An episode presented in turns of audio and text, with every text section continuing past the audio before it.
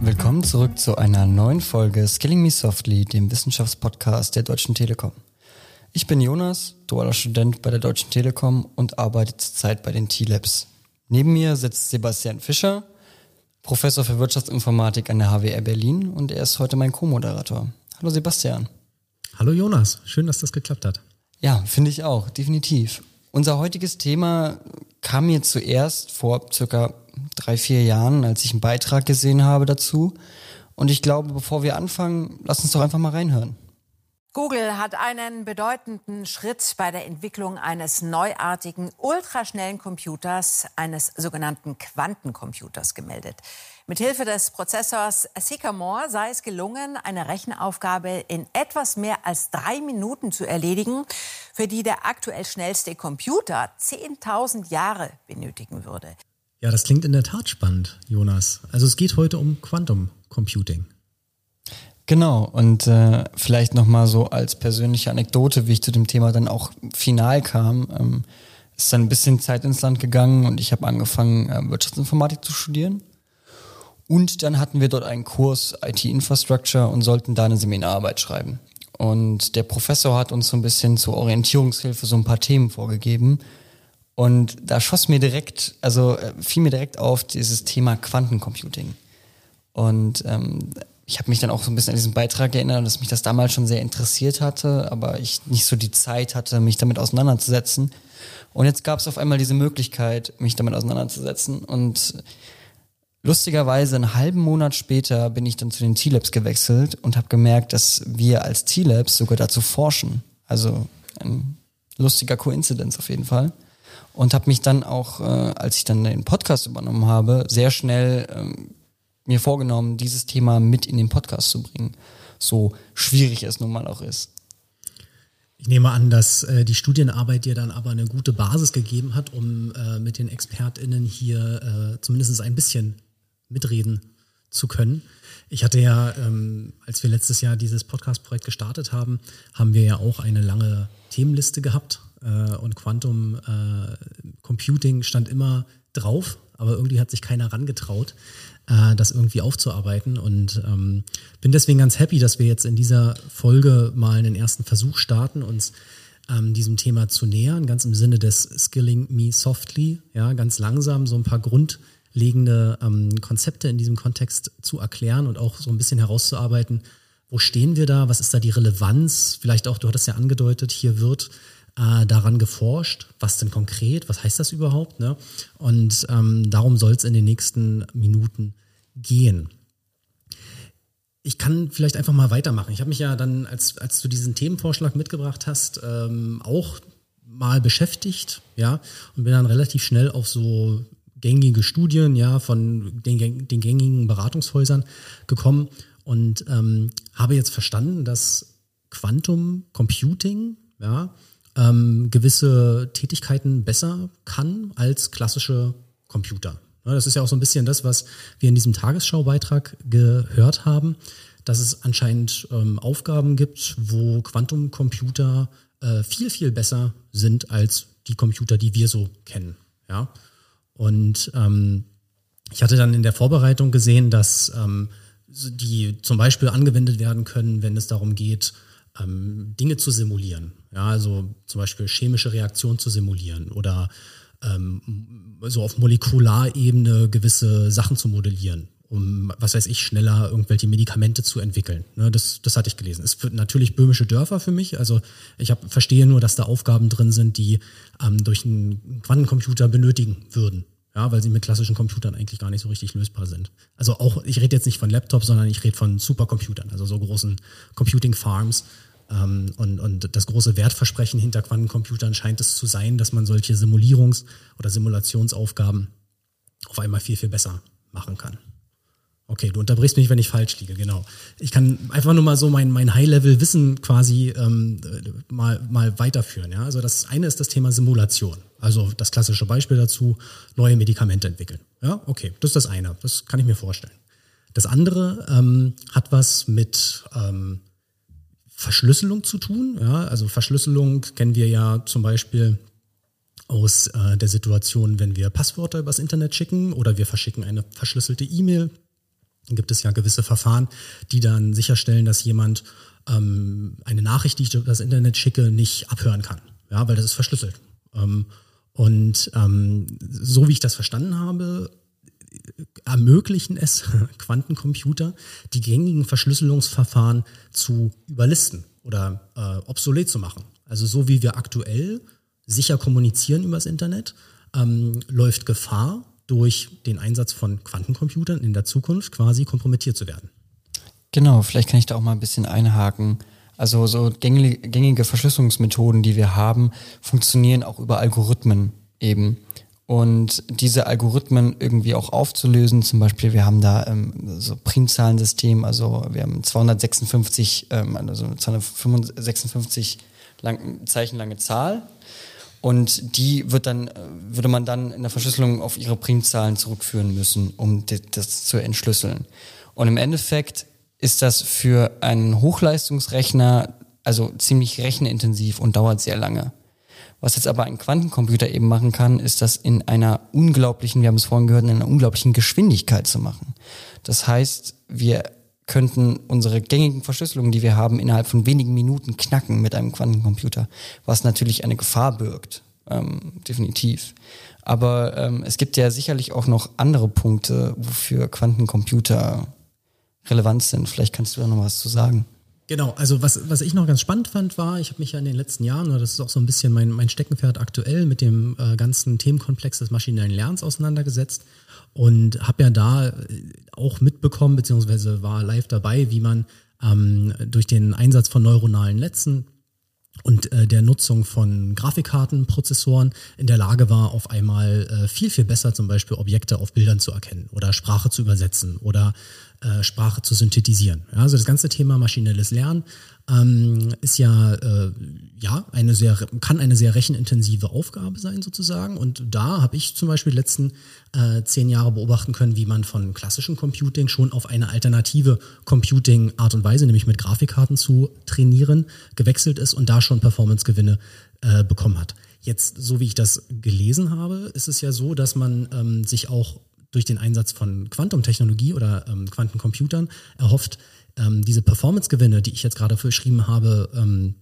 nochmal erheblich zu steigern. Also ehrlich gesagt konnte ich da noch nicht so ganz rauslesen, ob es wirklich ähm, schon Anwendungsfälle gibt oder schon ein Computer gebaut wurde, ein Quantencomputer, der ähm, irgendwas ja praxisrelevantes äh, äh, verbessert hätte. Ja, aber das große Wertversprechen ist, äh, dass das möglich äh, wäre. Definitiv, also diese Möglichkeit besteht. Und was man halt auch noch sehen muss, ist, äh, was halt der große Vorteil ist von Quantencomputern im Vergleich zu normalen Computern ist, dass wir nicht wie ein normaler Computer, der arbeitet linear eine Aufgabe ab. Also so zum Beispiel, er berechnet einen Weg und dann geht er einzelnen, jeden einzelnen Weg durch. So ein Quantencomputer kann das parallelisiert machen, das heißt gleichzeitig. Das heißt, wir haben ein unglaubliches Zeitersparnis. Und gerade wenn wir beim Machine Learning mit großen Datenmengen arbeiten, sind wir einfach auch viel, viel schneller und viel effektiver.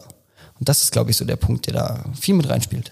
Ah, okay. Das, was du gerade gesagt hast, dass ähm, etwas nicht mehr so, also lineare Aufgaben auch parallelisiert werden können, das erinnert mich auch wieder an das Thema ähm, Einsatz von Grafikkarten zu, zum Trainieren von neuronalen Netzen. Da hat man ja auch gesagt, okay, das ist schlussendlich lineare Algebra, da werden sozusagen Matrizen mit Vektoren multipliziert und clever zusammengeschaut und äh, das lässt sich gut parallelisieren auf zum Beispiel Grafikkarten, weil das halt Parallelprozessoren sind.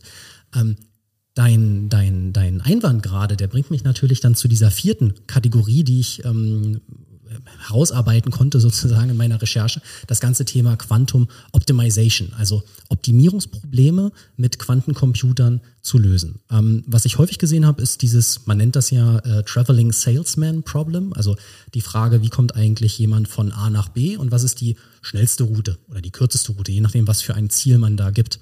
Und ähm, das kennen wir ja alle, ne? Ähm, Google Maps zum Beispiel sagt uns ja, okay, ich bin jetzt meinetwegen hier und ich möchte gern an dieses andere Ende der Stadt. Gib mir mal die kürzeste Route, ja, oder vielleicht die Route, die ähm, mich am schnellsten zum Ziel führt. Und ähm, die Art und Weise, wie zum Beispiel Google das macht, ist es so klassisch linear auszuprobieren, sage ich jetzt mal, ähm, welche potenziellen Routen sind die besten. Und wenn ich dich jetzt richtig verstanden habe, und das deckt sich auch so ein bisschen mit meiner Recherche, ist die Art und Weise, wie ein Quantumcomputer rechnet, ähm, ist es in der Lage, dass man sofort alle potenziellen Routen ja, bekommt und dann auch sofort die beste rausbekommt. Da muss nicht sozusagen seriell nacheinander was ausprobiert werden, sondern es ist parallel sofort alles berechnet und irgendwie durch einen magischen Trick würde man dadurch auch dieses lineare Optimierungsproblem äh, äh, viel, viel schneller äh, lösen und zum Beispiel ja sowas wie eine Routenplanung optimieren. Das hast du schon sehr gut erfasst. Also es ist keine Magie. Es ist äh, natürlich beruht das, wie auch der Name schon sagt, alles auf so ein bisschen Quanten, äh, also auf Quantenphysik und auf die, deren Eigenschaften. Und äh, was man halt dazu auch sagen muss, ist natürlich, als ich mit meiner Recherche angefangen habe, war ich vollkommen hin und weg, weil ich erstmal überhaupt verstehen musste, dass Quantenphysik unserer normalen Physik im, im Makrokosmos ähm, überhaupt nicht entspricht. Also dass da komplett andere Gesetze gelten. Also aber ähm, das heißt, um dir jetzt folgen zu können, muss ich Quantenphysik verstehen oder kannst du mir irgendwie einen Zugang geben? Weil also diese High-Level-Anwendungsfälle, die verstehe ich, ja, und ich verstehe die Probleme, also die Probleme dahinter. Aber also ist es so, dass man jetzt wirklich Physiker sein muss, um sich diesem ganzen Thema nähern zu können? Das würde ich so nicht sagen. Also natürlich, um das alles in der Tiefe zu verstehen, ist das wie bei vielen anderen Dingen. Da, da braucht man einfach Expertise und jahrelanges Lernen und Forschen. Und besonders sind wir auch gerade erst auch äh, noch relativ am Anfang, was das alles angeht, im Vergleich zu anderen Technologien. Was man aber zumindest so grob verstehen kann, sind so ein paar Prozesse oder Mechaniken in der Quantenphysik, die uns so ein bisschen helfen, das zu beschreiben und zu verstehen. Und äh, da ist eine Sache, äh, finde ich, ganz elementar wichtig, um, um so ein bisschen so ein grobes Verständnis zu bekommen. Und das ist halt äh, das Phänomen der Superposition. Und um das vielleicht mal so ein bisschen zu erklären, um das mal eher verständlich zu machen, würde ich mit ähm, Schrödingers Katze gerne mal anfangen. Viele haben davon vielleicht schon mal gehört, aber Schrödingers Katze, das ist von ähm, Erwin Schrödinger, ähm, ein Gedankenexperiment, was er gemacht hat, wo es eben folgende Gegebenheiten gibt. Wir haben eine Box, in dieser Box ist eine Katze. Neben dieser Katze ist auch noch eine Glaskartusche und in dieser Glaskartusche ist halt Gift. Dieses Gift ist tödlich. Zudem haben wir dann noch einen Hammer, der potenziell diese Glaskartusche zerstören kann. So. Jetzt wird's ein bisschen tricky. Dazu haben wir noch ein radioaktives Atom, was da drin ist, was halt zerfallen kann, aber nicht muss. Wenn dieses Atom zerfällt, löst das wie durch ein Wunder diesen Hammer aus und der Hammer zerstört die Kartusche oder die, ne, das Glasgefäß. Dadurch wird das Gift freigesetzt und die Katze stirbt. Zerfällt es nicht, lebt die Katze. Okay, äh, okay. Ich kenne dieses Experiment oder ich habe davon natürlich auch schon mal gehört. Bis auf die Katze waren mir die ganzen anderen Utensilien in dieser Box eigentlich nicht geläufig. Ich äh, muss das noch mal kurz sammeln. Also das ist eine Box und die ist voll mit Zeug. Eins davon ist eine Katze. Dann ist da Gift drin. Okay, habe ich auch verstanden. Und das Gift äh, wird von, kann von einem Hammer ähm, in die Luft gebracht werden, ja, in so einer Glaskartusche und dann ist der Hammer drauf und dann ist da, was weiß ich, entsteht da Gas oder so. Und das würde die Katze töten. Und die Frage, ob der Hammer äh, fällt oder nicht, ähm, wird, wird, wird bestimmt äh, durch so ein Atom. Okay, na gut, ist ein Gedankenexperiment. Man muss sich halt vorstellen, wenn das Atom was tut, dann fällt der Hammer und dann äh, kommt da Gift in die Luft und die Katze stirbt. So, und jetzt hast du gesagt, das Atom zerfällt. Ähm, und das, man weiß nicht, wann es zerfällt oder wie? Also naja, also man hat ja ähm, bei radioaktiven äh, Atomen eine Halbwertszeit. Das heißt, ähm, wir haben eine gewisse Menge an, an radioaktiven Atomen und nach der Hälfte ähm, oder nach dieser Zeit, zum Beispiel drei Minuten, ist die Hälfte der Atome zersetzt. So, und das geht halt immer so weiter. Also zerfallen quasi. Zerfallen, genau. Ja. Sie zerfallen einfach. Und ähm, wenn wir uns das halt angucken, haben wir dieses eine Atom, das zerfällt diese Halbwertszeit im Endeffekt die ist auch nur eine Wahrscheinlichkeit. Also es ist nirgendwo festgeschrieben, dass es jetzt drei Minuten sind. Es kann, wenn wir jetzt noch ein Atom betrachten, kann es zwei Minuten sein, kann es sechs Minuten, kann es zehn Minuten sein. Also wir wissen nicht genau, wann es zerfällt. Es ist nur eine Wahrscheinlichkeit, einen groben Richtwert, den wir haben. Also mit, mit dieser Idee, dass man zu dieser Katze noch dieses Atom reinbringt, will man einfach nur irgendwie eine Art Unsicherheit reinbringen oder eine Art, okay, man weiß halt nicht, wann es passiert. Es wird wahrscheinlich irgendwann passieren, aber wann genau ist, ist nicht klar. Und deswegen braucht man für dieses Gedankenexperiment neben der Katze, dem Hammer und dem Gift halt auch dieses Atom, wenn man sagt, okay, das ist nicht vorhersehbar, wann es passiert, es ist nur mit einer gewissen Wahrscheinlichkeit verbunden, wann es sehr wahrscheinlich zerfallen sein wird, abhängig mit der Halbwertszeit. Genau. Und was man dann vielleicht auch noch sehen muss, also ähm, die Quantenphysik wirkt sich auf, äh, beschäftigt sich mit Objekten aus dem Mikrokosmos, also zumindestens also Atome, Teilchen etc. Mhm. So, alles andere in dieser Kiste ist aus dem Makrokosmos. So, und um, um so ein bisschen zu verdeutlichen, was halt diese, also was das bedeutet, ähm, dass im Mikrokosmos komplett andere physikalische Gegebenheiten in der Quantenphysik gelten als im Makrokosmos, gibt es dieses Experiment. Weil wenn wir wieder zurückkommen dazu, wenn dieses Atom, wir wissen nicht, wann dieses Atom zerfällt. Wenn dieses Atom zerfällt, dann stirbt die Katze. Wenn nicht, dann nicht. Jetzt haben wir aber das Problem, ähm, dieses Atom zerfällt und wir wissen nicht, was momentan in dieser Box alles passiert. Das Ach so, es kann zerfallen sein. Die Katze ist schon längst tot und wir gehen, aber weil wir die Box nicht geöffnet haben, davon aus, dass sie äh, noch lebt wir gehen im Endeffekt davon aus, dass sie sowohl tot als auch lebendig ist. Jetzt wird's, das ist das. Ach so, okay. Das ja. ist das Prinzip hinter Quantenphysik, weil, und, und das klingt total absurd. So. Aber bis zu dem Zeitpunkt, wo wir nicht reingucken, müssen wir davon ausgehen, dass sie sowohl tot als auch lebendig ist. Weil die Wahrscheinlichkeit ist gegeben bei dem, bei dem, bei der ganzen Sache. Das heißt, diese Katze, äh, um in dem Bild zu bleiben, befindet sich in einer Superposition? Also, oder die Box befindet sich irgendwie so, ja. Also genau. Mhm. Die Superposition meint, dass das Objekt, was ich mir angucke, ja, äh, sozusagen zwei Zustände haben kann. Beide sind mit einer gewissen Wahrscheinlichkeit verbunden oder auch Zustände dazwischen, also kurz vorm Sterben, also das ist jetzt übertrieben, aber so ein bisschen, es kann auch irgendwie dazwischen sein. Genau, und das ist, also natürlich ist es auch stark vereinfacht. Ja. So zu erklären. Und warum ich das jetzt erzählt habe, um mal nochmal den Bogen ein bisschen zu spannen, wenn wir uns ähm, zum Beispiel unser Smartphone angucken oder unseren Rechner, wenn wir da irgendwie was bei Word eingeben und so weiter und halt wirklich die Ebenen runtergehen, dann ist das, was die Maschine macht, eben Einsen und Nullen verarbeiten. Und Einsen und Nullen lassen sich zurückführen auf diese kleinsten Bauteile, die wir in einem Rechner haben, nämlich Transistoren. So, diese Transistoren können entweder an oder aus sein. 0 oder 1. So. Und das ergibt dann auch ein Bit in unserer Welt. So. Also wir nennen das Bit genau. in der Informatik. Ne? Genau. Und ein Bit kann äh, zwei Zustände haben, klassischerweise, ne? Mhm. 0 oder 1. Und das Bauteil, mit dem wir das quasi herstellen oder mit dem wir dann arbeiten wollen, also wir müssen ja jetzt hier die physische und die logische Ebene irgendwie trennen. Ne? Mhm. Logisch denken wir, okay, wir versuchen mit Nullen und Einsen zu rechnen, ja, also das binäre Zahlensystem, damit lassen sich sozusagen ja dann Rechneroperatoren machen. Und das, was physisch dahinter steckt, um das sozusagen zu tun, ist in dem Fall ein Transistor, es hätte auch eine Vakuumröhre sein können oder irgendwas anderes. Transistoren haben sich dann äh, durchgesetzt und die, ähm, die wurden immer kleiner und dadurch konnten wir immer weniger Platz. Ja, ich habe hier einen Laptop vor mir, ähm, äh, ganz krasse Rechenoperatoren in kurzer Zeit machen. Aber die Basis, die kleinste physische Basis, das Bauteil, was du gesagt hast, das ist der Transistor. Und das, was der Transistor ermöglicht, ist, uns diese logische Welt des binären Zahlsystems, des binären Rechnens, an und aus, binär, zwei Zustände, äh, zu ermöglichen. Also das, soweit, soweit bin ich im Bilde, wie das klassischerweise funktioniert. Ja? Und jetzt musste mir aber sagen, Superposition und Quantenteilchen, also wie ist denn da die Bitwelt? Oder haben die, rechnen die mit Nullen und Einsen oder mit Nullen und Zweien? Oder? Also im Endeffekt ist es dann anders. Es nennt sich dann Qubit. Schön. Und ähm, ich habe ja vorhin die Superposition erzählt. Und die ist ganz elementar wichtig dafür. Weil es ja nicht ist wie bei einem Transistor, entweder an oder aus, sondern solange wir es nicht messen, ist es, hat es jeden Zustand. So. Und das heißt, im Endeffekt wird da mit Wahrscheinlichkeiten erarbeitet. Wie wahrscheinlich ist es, dass dieses Qubit jetzt dann einer 1 nahe kommt oder einer 0 nahe kommt oder sonst, sonst dergleichen. Und ähm, das ist so ein bisschen der Punkt, über den wir da nachdenken müssen. Und ähm, was auch ein bisschen schwierig zu erklären ist. Aber wenn man das Prinzip mal verstanden hat und ein bisschen weiterdenkt, kommt man immer an den Punkt, wo man realisiert, was für eine Chancen das hat, aber gleichzeitig auch, wie unglaublich kompliziert dieser Prozess ist. So, okay. Wie schwierig das zu machen. Okay, also ich glaube, auf logischer Ebene kann ich mir das so ein bisschen vorstellen. Also man mhm. hat jetzt nicht mehr Nullen und Einsen, sondern man hat irgendwie eine Range mit einer Wahrscheinlichkeit dazwischen, zwischen diesen zwei Zuständen.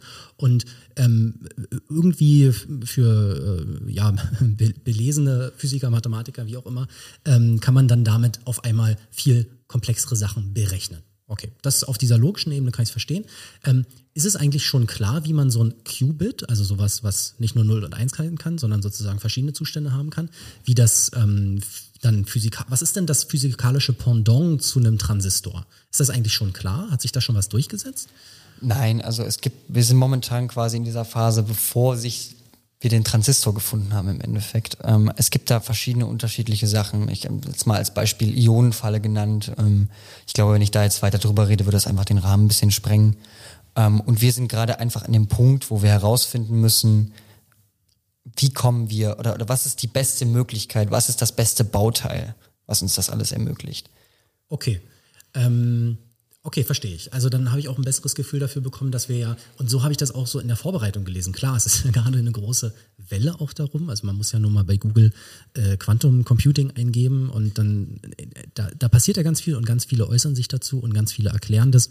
Ähm, aber äh, schlussendlich ist es auch auf der rein physischen Ebene, wie man jetzt so einen Computer baut oder wie man jetzt so einen Qubit herstellt, sage ich jetzt mal, alles noch ähm, gar nicht so gesetzt wie das mit den Transistoren. Ja, also ähm, es ist noch gar nicht klar, was jetzt das dominante Design ist, um so einen Quantencomputer nachher herzustellen. Aber auf der logischen Ebene müssen wir uns nur merken, man ist nicht mehr in diesem binären System, sondern man ist in so einem anderen System. Nicht mehr in einem Bit-Logik, sondern in einer Q-Bit-Logik. Und damit, das reicht wahrscheinlich als, als ähm, Anknüpfungspunkt. Aber ähm, was ich jetzt auch immer gelesen habe, ist, dass ja so Quantencomputer äh, nicht einfach so bei uns zu Hause stehen werden. Oder zumindest die, die man aktuell so kennt, ja, oder das, was wir von der, von der Tagesschau gehört haben. Ähm, das sind ja äh, große Firmen, die dann diese speziellen äh, Geräte bauen und ähm, die müssen ja ganz bestimmte äußerliche Gegebenheiten haben. Also ich habe so gelesen, also tiefe Temperaturen zum Beispiel. Ja, mhm. vielleicht ähm, hast du dich in deiner äh, Recherche damit ein bisschen mehr auseinandergesetzt, warum es zum Beispiel so kalt sein muss in so einem Quantencomputer oder um so einen Quantencomputer? Ja, Quanten sind sehr, sehr anfällig für Außeneinwirkungen und auch sehr schwierig irgendwie, also, also zu halten in, in dem Zustand, in dieser Superposition, in der sie sind, weil jede, jeder Einfluss von außen, ob das Temperatur oder äh, Erschütterung ist und so weiter, verändert dann die Gegebenheiten. So. Und das ist halt das Problem, was wir momentan haben. Das heißt, diese ähm, Quantencomputer, diese Quantenchips müssen unglaublich runtergekühlt werden, dürfen keiner Erschütterung ausgesetzt sein. Und das macht das halt momentan auch noch so unpraktikabel. Und natürlich lässt es sich auf äh, nirgends irgendwie eine komplett störungsfreie Umgebung schaffen. Das heißt, wenn wir jetzt davon ausgehen, dass wir rechnen mit diesen Quantenbits, dann kann es halt sein, dass da trotzdem Fehler aus, äh, auftreten. Diese Fehler kann man beheben, aber dafür braucht man noch mehr Quantenbits, um diese Fehler auszumäkeln. Also du, du merkst, es geht irgendwann in so ein, ins Unendliche rein. Okay, also ähm, rein auf der physischen Ebene haben wir also Bauteile, die uns Qubits herstellen, mit denen wir dann rechnen können. Und diese Bauteile, die uns diese Qubits produzieren oder sagen wir mal diese Quantenteilchen in ihrer Superposition halten, diese Bauteile sind anfällig für Stör, Stör, ähm, Störeinflüsse.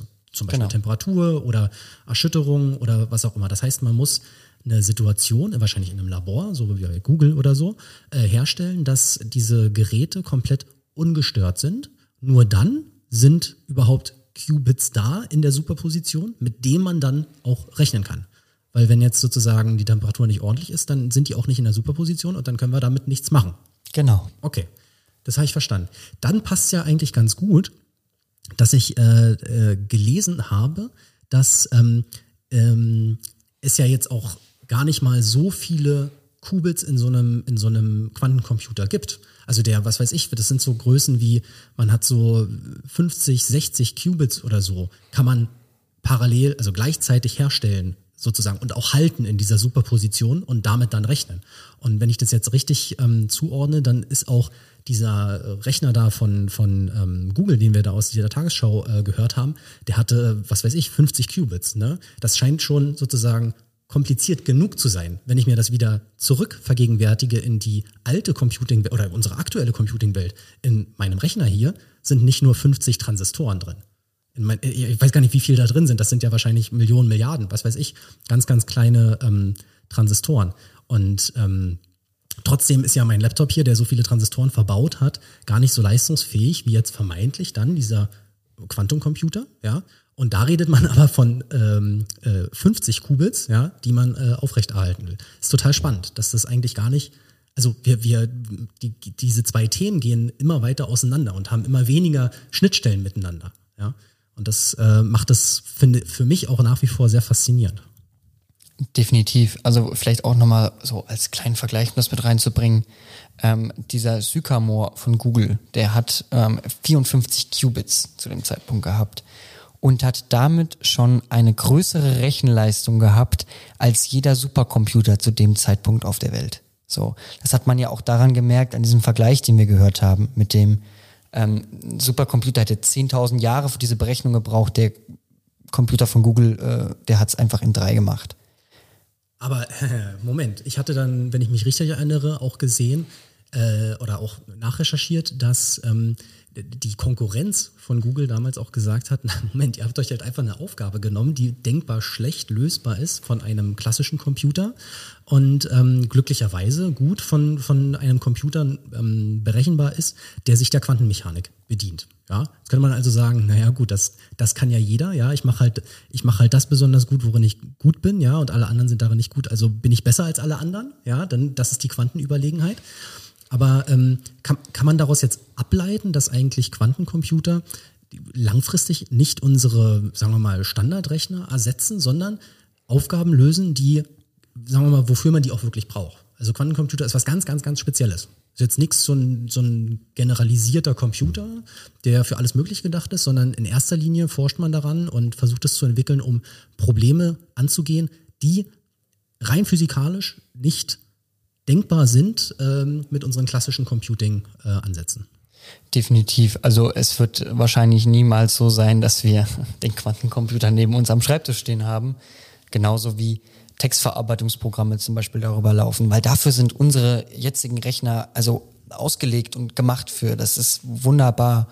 Und ähm, es ist definitiv so, dass Quantencomputer halt für ihre speziellen Aufgabengebiete definitiv gut geeignet sind und sogar halt viel besser als unsere jetzigen Computer. Aber gerade darin liegt ja das, was, was diese Quantencomputer so interessant macht, weil zum Beispiel Modellierungen in der Quantenphysik oder so. Das kann natürlich am besten ein Computer, der auf Quantenphysik beruht. Ach so, wenn man, wenn man im Feld der Quantenphysik vorankommen will, braucht man für gewisse Fragestellungen halt selber einen Quantencomputer, weil der dann sozusagen auch dieses Feld selber, also so ein bisschen sich selbst äh, vor, voranbringt. Genau, also ein, ein, also ein Quantencomputer kann halt ein Quanten, also ein sehr komplexes quantenphysisches Phänomen viel besser simulieren als ein normaler Rechner. So. Okay. Okay, das verstehe ich. Gut, also jetzt ähm, bin ich so ein bisschen im Thema angekommen und äh, abschließend, ich meine, du hattest ja auch deiner Motivation angeschlossen, dass du hier bei den T-Labs bist und äh, hier Menschen sind, die an diesem Themenfeld forschen. Jetzt äh, ja, müsste man wahrscheinlich ein bisschen kreativ sein, um die Frage zu beantworten, warum muss denn so ein Konzern wie die Deutsche Telekom ähm, sich mit Quantencomputern beschäftigen? Was sind denn so Anwendungsfälle oder Forschungsfälle, die wirklich dann relevant für so einen äh, Operator sind? Also vielleicht kann ich da erstmal, bevor ich jetzt genau auf ähm, die Telekom an sich eingehe, ähm, nochmal ein bisschen genereller fassen. Wir hatten es vorhin von der Kryptographie. Das Problem ist halt, dass wenn wir das, also wenn, wenn jemand Quantencomputer entwickelt und diese dazu nutzen würde, unsere Verschlüsselung zu knacken, dann würde er sämtliche ähm, asymmetrischen Verschlüsselungsverfahren innerhalb von wenigen Minuten oder, oder, sofort, ne? Wenn ich jetzt dem, dem, glaube, dann ist es ja quasi sofort da. Die Magie, die ich vorhin beschrieben die habe. die Magie, genau. Aber das ist ja das, was, was, was auch so gefährlich dann ist. Weil einfach momentan ja, die, die Sicherheit, dieses Sicherheitsrisiko durch Quantencomputer ähm, enorm ist. Und wenn halt da Unternehmen nicht, nicht gegen forschen, ich sag mal, es gibt immer jemanden, der sowas aus, so eine Technik ausnutzt. Ähm, und ich glaube, da ist gerade auch der Bedarf am meisten da, dass halt auch in solche Richtungen geforscht wird. Natürlich hat das aber auch nicht nur auf so einer Cyber-Security-Schiene irgendwie eine Relevanz. Das hat doch auch was Finanzielles. Also wenn ich jetzt an Verschlüsselung denke oder dieses äh, SHA 256, das ist doch äh, die Blockchain, also das, was äh, hinter einer, dem ganzen Bitcoin sozusagen hängt, ähm, ist ja auch verschlüsselt und also nutzt ja auch dieses State-of-the-Art-Verschlüsselungsverfahren. Hätte ich jetzt einen Quantencomputer, dann könnte ich ja vielleicht irgendwie ähm, äh, zweimal Geld versenden oder zweimal Geld bekommen und die, die, die, die Blockchain würde es nicht merken oder was weiß ich. Also es hätte ja auch ähm, neben der Frage der, der, der ähm, ja, Privacy Infringement, also sozusagen Abfang von, von, von Nachrichten, hätte es ja auch totale finanzielle Risiken.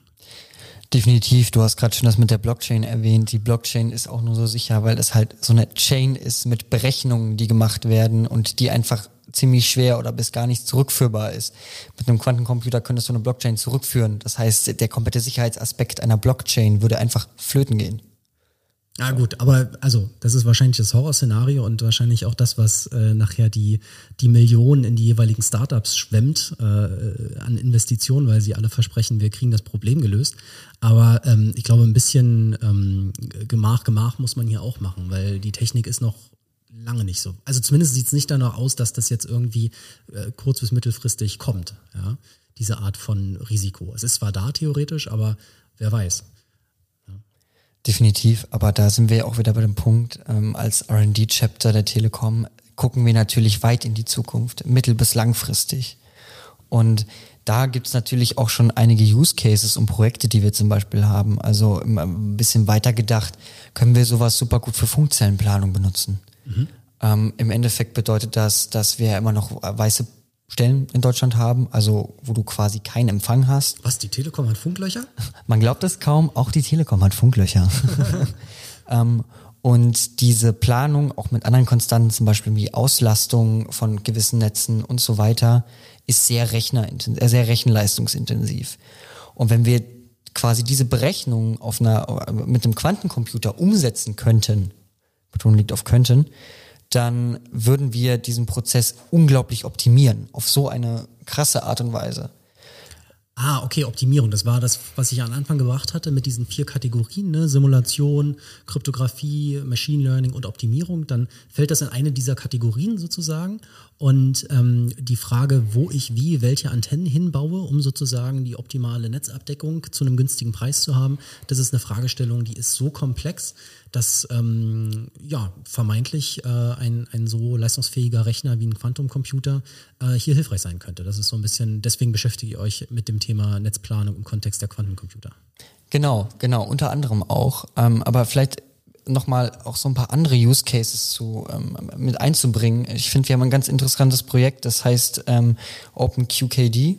So, das ist QKD steht in dem Fall für Quantum Key Distribution, mhm. was im Endeffekt auch so ein bisschen auf diesen ähm, Cyber, auf diesen Security-Aspekt einspielt. Nämlich im Endeffekt muss man sich halt vorstellen, wir haben halt zwei Personen, das ist Alice und das ist Bob. So, Alice und Bob wollen sich halt Nachrichten schicken, so, aber halt natürlich verschlüsselt, ohne dass halt irgendwer mitlesen kann. Und das haben wir bisher relativ gut gelöst mit asymmetrischen Verschlüsselungsverfahren, die aber durch Quantencomputer wieder hinfällig werden könnten, weil man sie eben so leicht knacken könnte. So, weil das meistens auf Algorithmen beruht, die der Quantencomputer in äh, sehr schnell eben äh, auflösen kann. Und was die Quantum Key Distribution eben macht, ist, sie nimmt sich Quanten, also zum Beispiel Einzelphotonen und ähm, als Träger für diese quantenmechanischen Eigenschaften, okay. die halt festgelegt sind, ähm, und quasi schickt quasi das als wie so einen Schlüssel, wie so einen Code an, also Alice schickt das an Bob. Okay. Am besten auch noch mehrmals, damit man natürlich immer so ein. So also Alice wirft Bob ein Photon oder ein Quantum in irgendeinem Zustand zu genau. und Bob bekommt das. Genau, und diese, diese Eigenschaften sind halt fest definiert. Also so. Alice weiß, welche Eigenschaft dieses Ding hatte, bevor es gesendet wurde. Und Bob kann prüfen, ob diese Eigenschaften, wenn das Ding ankommt, immer noch da sind. Genau, wenn wir uns noch an vorhin erinnern, was passiert, wenn wir versuchen, etwas auszulesen, als, als zum Beispiel, ähm, nehmen wir mal, ich, ich bin der Böse, Jonas ist der Böse, Jonas versucht, das irgendwie zu knacken. Ja. Ähm, und ich versuche, dieses auszulesen, dieses Photon. Mhm. Dadurch verändere ich die Eigenschaften und habe eine Außenwirkung. Weil du die Superposition dieses Teilchens zerstört hast. Genau. Und dadurch erkennt Bob sofort, dass jemand versucht hat, diesen Key auszulesen. Und ab dem Punkt haben wir auch beide nicht mehr, also hat Alice und Bob nicht mehr den gleichen Key. Und dadurch wird dann halt einfach nochmal erneut der Key gesendet, so lange bis es halt funktioniert in dem Sinne. Okay, also was ihr da versucht in diesem, äh, was hast du gesagt, Open äh, Quantum Key Distribution, äh, Projekt ist, ist es jetzt nicht gängige Verschlüsselungsverfahren noch komplexer zu machen, also damit es quasi noch schwieriger wird, irgendwie das zu knacken, sondern ihr versucht ein komplett anderes Paradigma zu wählen. Also ähm, die, die, die, die verschlüsselte Kommunikation zwischen diesen beiden Menschen oder Subjekten, Alice und Bob, ähm, unter Zuhilfenahme der Quantenmechanik oder quantenmechanischer Eigenschaften, wie jetzt der Superposition, ähm, äh, zu verschlüsseln. Ja? Genau, genau. Und der, der Vorteil dahinter ist halt dadurch, dass es sofort auffallen würde, wenn ich als Dritter versuche, diesen Key auszulesen, ähm, ist es quasi, naja, bis jetzt die einzig beweisbar sichere Methode gegen unbekannte Angriffe. Die mit Quantencomputern ausgeführt werden würden. Ja, genau. Ja. Oder auch generell. Ja, und das, das macht es halt so unglaublich, also auch lukrativ oder beziehungsweise sicher. Und wenn wir überlegen, wie viel Daten wir unabhängig jetzt ähm, als Einzelperson, als Unternehmen oder sonst irgendwas hin und her geschickt werden, ist das äh, schon mal eine Lösung für dieses kryptografische Problem, was wir eben haben. Okay, mega, mega spannend. Das heißt, ihr seid irgendwie Teil von Forschern, die wirklich wirklich, äh, sagen wir mal, grundlegend ähm, Verschlüsselung ähm, im, im, Zeitalter der Quantenmechanik äh, revolutionieren wollen. Jetzt klingt das natürlich alles immer so abgefahren, ja, Forschung, Quantum. Hm. Macht ihr was, macht ihr da ganz konkret was? Baut ihr so kleine Apparaturen? Habt ihr hier selber einen Quantencomputer? Oder was heißt es, dass ihr daran forscht? Baut ihr hier irgendwie was? Was, was ist die physische Welt? Was? Also auf, auf der einen Seite natürlich, wir haben vorhin drüber gesprochen, so einen Quantencomputer aufzustellen, ist ähm, schwierig, kostet viel zu viel Geld und im Endeffekt, wir sind zwar eine Forschungseinheit, aber auch in einem Telekommunikationsunternehmen.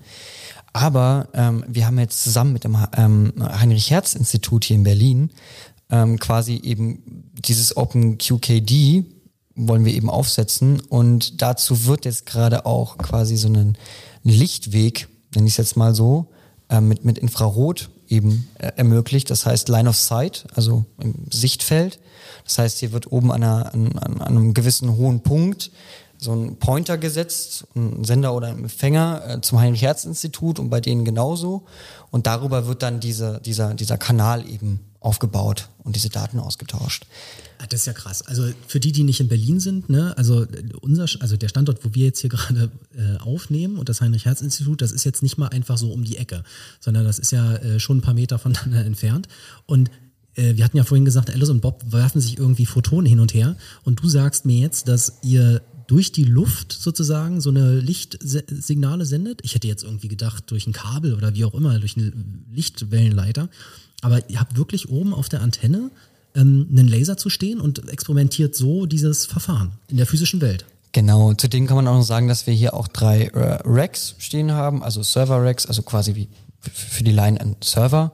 Ähm, die heißen auch interessanterweise äh, äh, Alice Bob, mhm. Node Alice und Node Bob und die dritte heißt Charlie. Mhm. Ähm, genau, wo wir das dann eben mit, mit, mit eben umsetzen.